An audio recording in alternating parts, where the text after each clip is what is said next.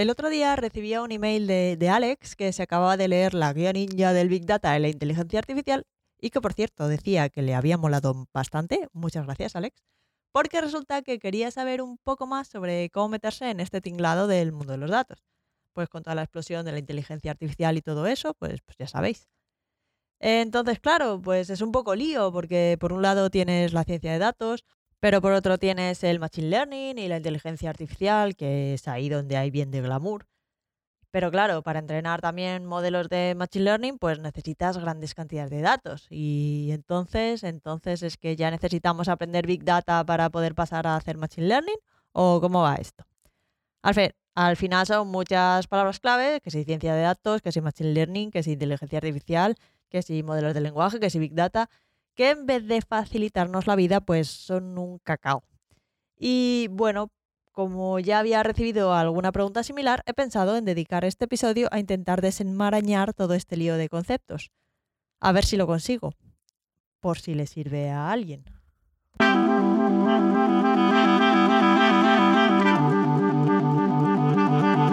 Un podcast ninja sobre Big Data, episodio 41. ¿Cuál es la diferencia entre Data Science, Machine Learning y Big Data?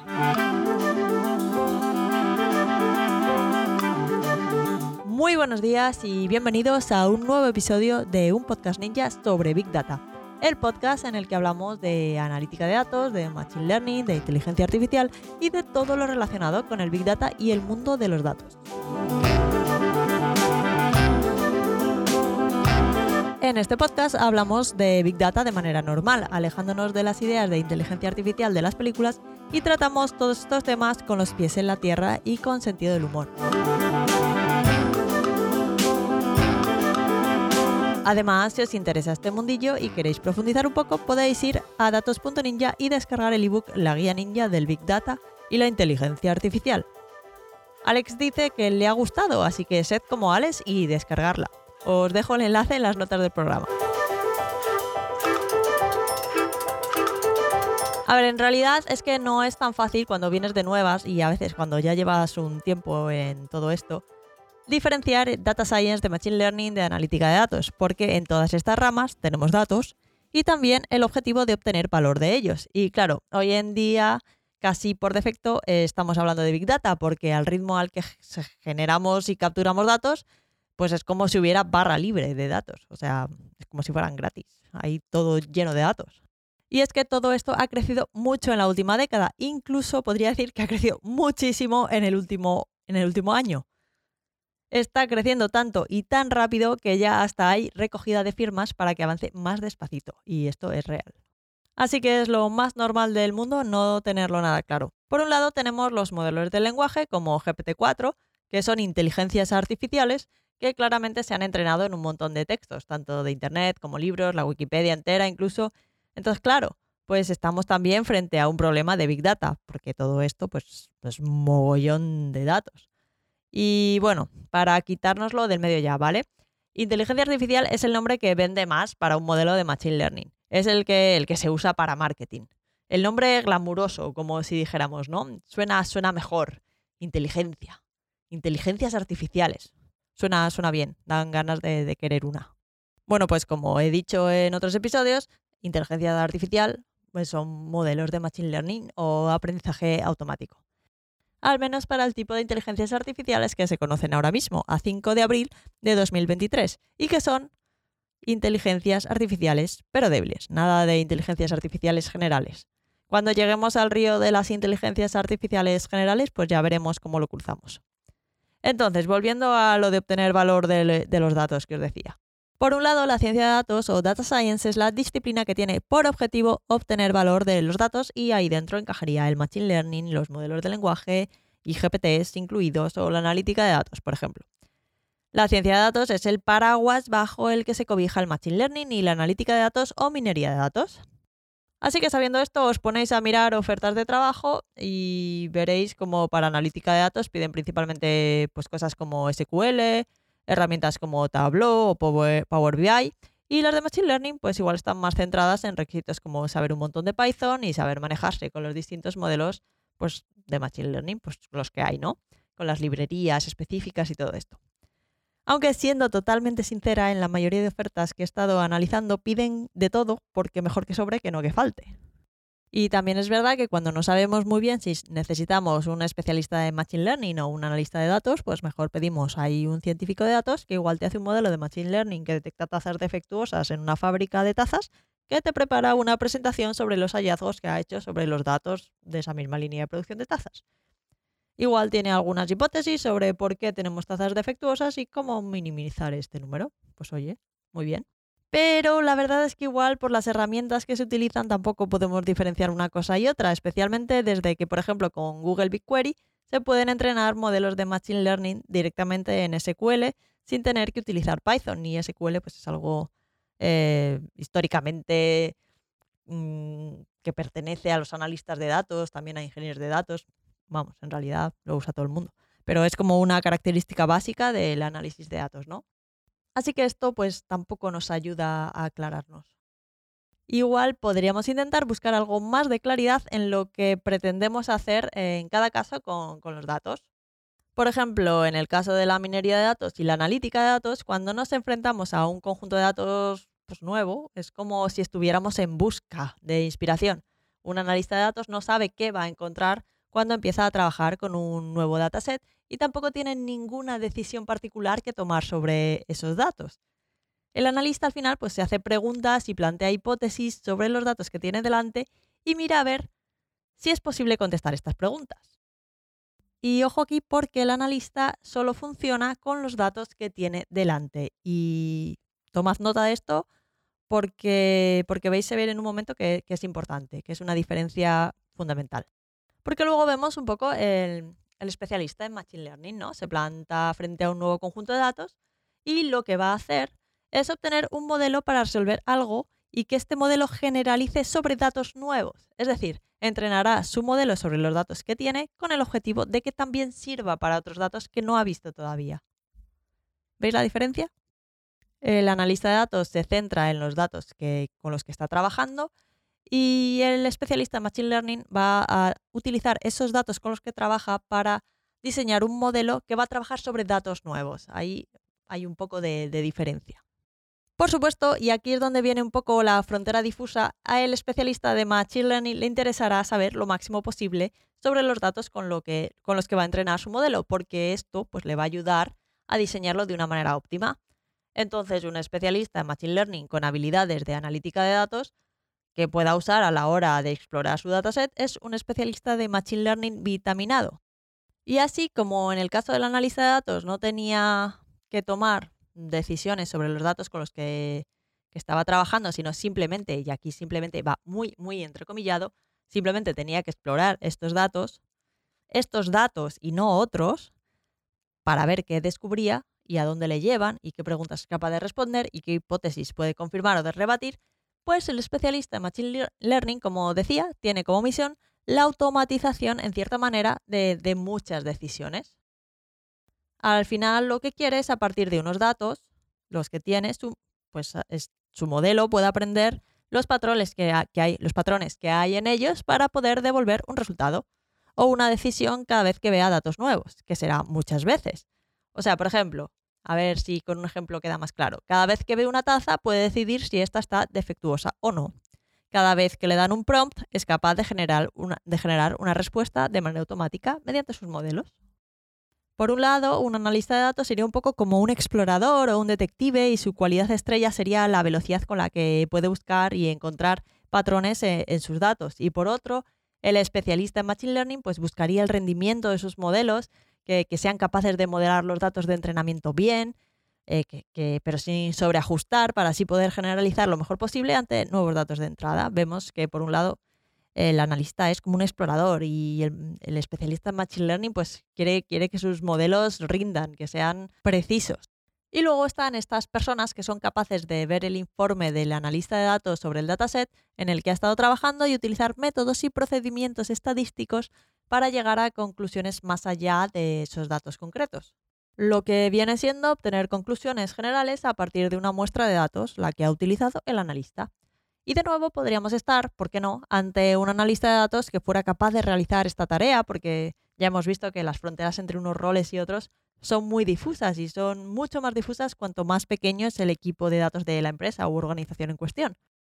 De hecho, hay algunos sitios con equipos de datos muy muy grandes que directamente tienen estadísticos en plantilla para ocuparse de, esta parte. Y si no, pues sería científicos de datos que se han preocupado de aprender estadística o esta parte, o esta parte al menos de, de la estadística que ayuda, que ayuda pues, a hacer estas tareas, ¿no? Pero claro, luego está lo que he dicho antes de que es que ahora parece que tenemos barra libre de datos y entonces en la mayoría de ocasiones nos encontramos ante ecosistemas de Big Data y, realmente es así. Y hasta ahora, en el episodio de hoy, hemos visto que el analista de datos pues analiza datos.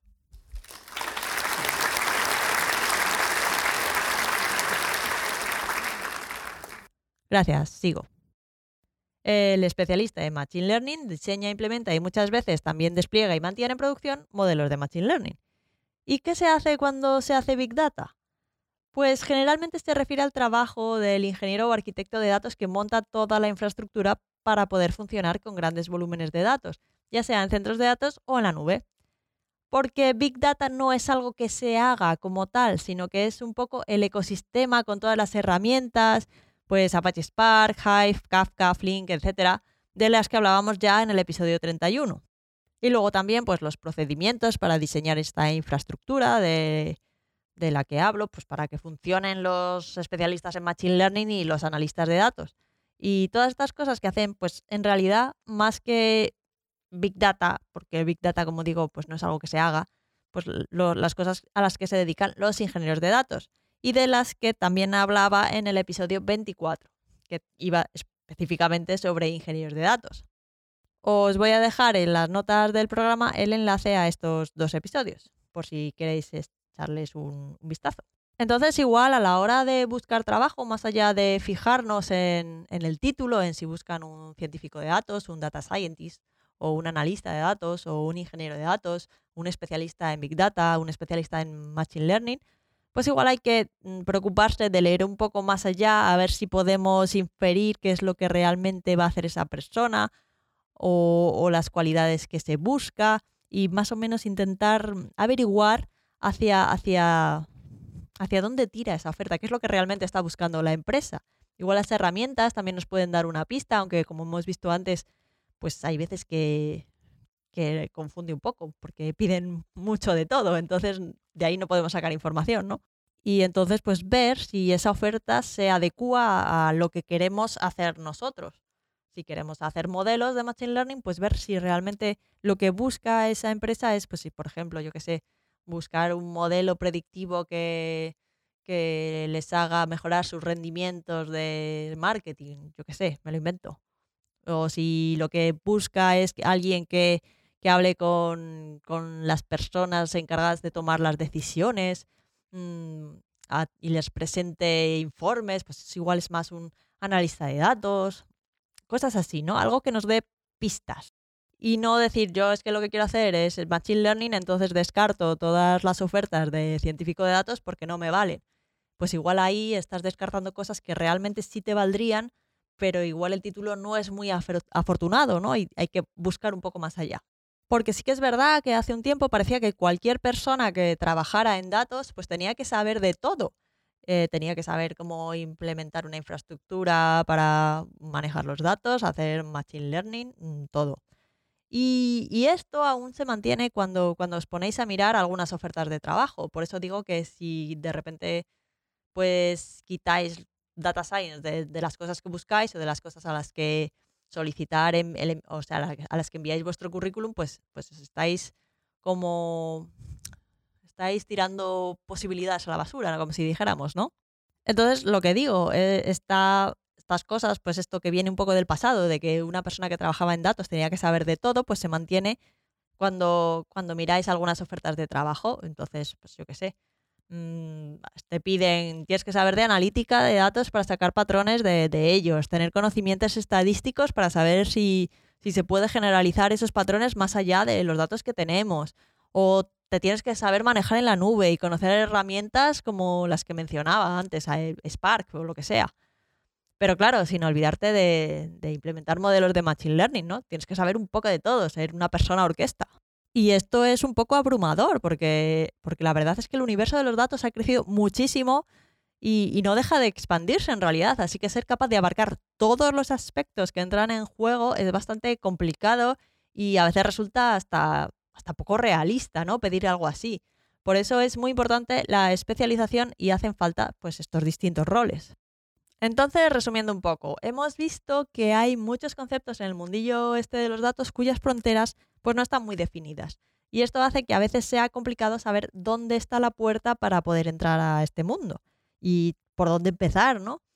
Si quiero introducir esto del Machine Learning entre mis habilidades, tengo que ser científico de datos antes y entonces, ¿cómo voy a trabajar con muchos datos? ¿Hay que empezar por saber usar Spark y todas estas herramientas del Big Data?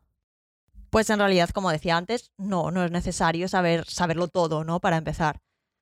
Pero el camino a seguir para empezar, pues depende, depende de, de, cada caso individual. Por ejemplo, imaginad que trabajáis como SEO, que para quien no lo sepa es esta gente que se dedica a saber cómo escribir una web para que Google o cualquier motor de búsqueda pues quiera posicionarla en la primera página y así cuando la gente busque algo relacionado con esa web, pues les encuentre a ellos. Así, explicado un poco de, aquella manera, ¿no? De andar por casa. Espero que ningún SEO de la audiencia venga, venga a mi casa con antorchas. Bueno, pues suponed que sois SEO y que, y que queréis pues que queréis meteros en este mundo del Machine Learning, porque, porque parece el futuro, ¿no? Parece el presente y, y el futuro. Pues si esta persona quisiera empezar su transformación en ninja del Machine Learning, es más fácil si lo hace por algo relacionado con SEO, que es lo que ya domina y con los datos pues, que ya puede conseguir en su día a día. En este caso, por ejemplo, serían los clics que tiene cada página, las impresiones que tiene cada página, la posición en el ranking de Google que tiene cada página y demás métricas que se emiten en SEO. Y con esto, pues plantear a ver qué, qué, podemos sacar de, de esos datos, qué patrones, qué información, qué valor. Igual se puede detectar mediante analítica de datos algún patrón entre las páginas que reciben más clics o descubrir páginas que tienen un bajo rendimiento y que se deberían optimizar o qué sé yo, esto mejor pues hablarlo con un SEO y descubrir cuáles son las necesidades que tiene para ver cómo pueden ayudarle realmente los datos. Y si hay algún SEO en la audiencia hoy, que espero que sí, pues que le dé al coco para ver cuáles son los problemas a los que se enfrenta en su día a día y ver cómo pueden ayudarle los datos que maneja que en realidad para empezar tampoco tiene que preocuparse mucho por la infraestructura y por el Big Data y analizar millones y millones y millones de, datos. Puede empezar con una hoja de Excel o con un archivo CSV para empezar a juguetear con el análisis de datos y ver pues, qué modelos de Machine Learning le podrían funcionar para resolver sus problemas.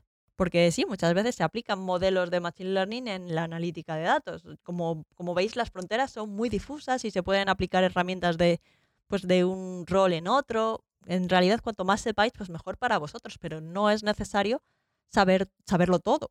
Y bueno, si os interesa esto del SEO, podríamos dedicarle un episodio del podcast y ver cómo nos pueden ayudar los datos para resolver nuestros problemas, qué tareas se pueden automatizar como de los de Machine Learning y cosas así. Si os llama la atención, pues decídmelo a través del formulario de contacto en datos.ninja barra contactar y puedo preparar un episodio con todas estas cositas. Así que, en mi opinión, para empezar, mejor centrarse en lo que ya sabéis o en algo que, os interese, ya sea vuestra profesión o, no, y ver qué, cosas podríais resolver. Y eso sería todo por hoy. Espero que os haya quedado un poco más clara la diferencia entre Data Science, Machine Learning y Big Data y seáis un poco más capaces de identificar qué es lo que os llama más la atención y cómo llegar hasta allí os dejo una cajita con una encuesta en la, aplicación de Spotify para que me digáis si os ha quedado más claro o si me he explicado como un libro cerrado y os habéis quedado igual. Espero que no. Y eso, que espero que os haya gustado el episodio y si es así y conocéis a alguien a quien tampoco le quede nada claro cuál es la diferencia entre Big Data, Data Science y Machine Learning y no sepa por dónde empezar, pues le compartís este episodio por WhatsApp, porque compartir es vivir.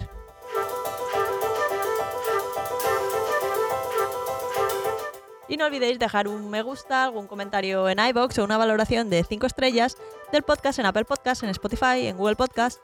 Aunque Google Podcast ya no sé ni si existe o es otra de esas cosas que Google se ha cargado. Mm, ¿Sabéis si existe Google Podcast todavía? No sé.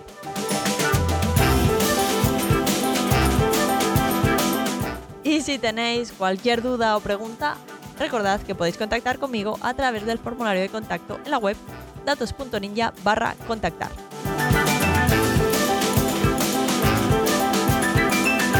Y nada, que muchas gracias por estar al otro lado y nos escuchamos en el próximo episodio de un podcast ninja sobre Big Data. Feliz semana y hasta el próximo episodio.